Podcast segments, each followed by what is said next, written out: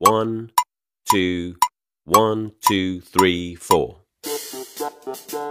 大社会，小新闻，新鲜事儿，天天说。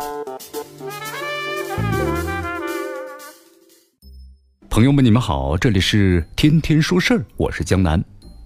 这水管堵啊，电器坏，锁难开，这是生活中呢看似很不起眼的小事儿。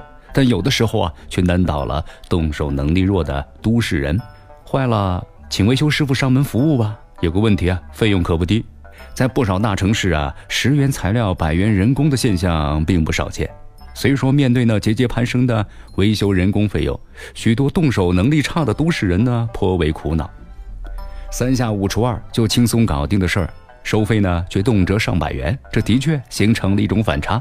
但对这个问题呢，江南觉得呀。还应该是一分为二来看。首先呢，随着全社会人口红利的示威，人工费上涨是各行各业的共性问题。再加上上门维修啊，服务组织化程度不高，一般呢都是个体户或者兼职的模式，从业者的收入啊稳定性，那可不是一般公司模式化的用工能比啊。这单价收费标准自然就会形成溢价。这报道中呢，有从业者表示，生意啊有好有坏，平均下来一个月大概呢挣一万块。但是呢，租房子，三四千是吧？每天奔波在各家各户的路费，实则呀，一算下来，赚不了多少钱。这一定程度上呢，这和经常拿来讨论的农民工的工资啊，反而比大学生高的现象，其实背后逻辑是一样的。简单拿开锁来说吧，时间不到十秒钟，直接呢百元收费，经劳动价值互算是不公平的。但是另一个方面的话呢，特殊行业的适当溢价呀，可以理解。定价的透明度、服务质量，却应该呢，也可以呢更规范。和过去啊不同，现在人们找上门维修服务，多是在互联网的平台预约，用户和从业者的联系啊，通过中间商来进行，这对接的效率更高了。这实际上啊，是可以提升行业的规模效应的，也就是说，费用呢可以降低。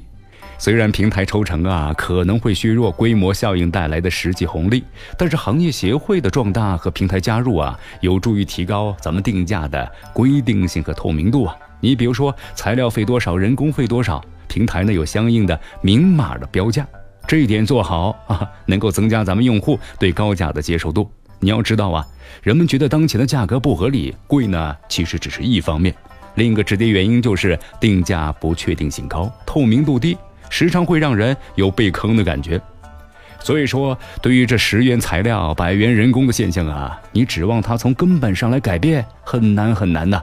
整个行业变得更规范，在价格和服务上不至于失控，这呢才是真正的值得期待的。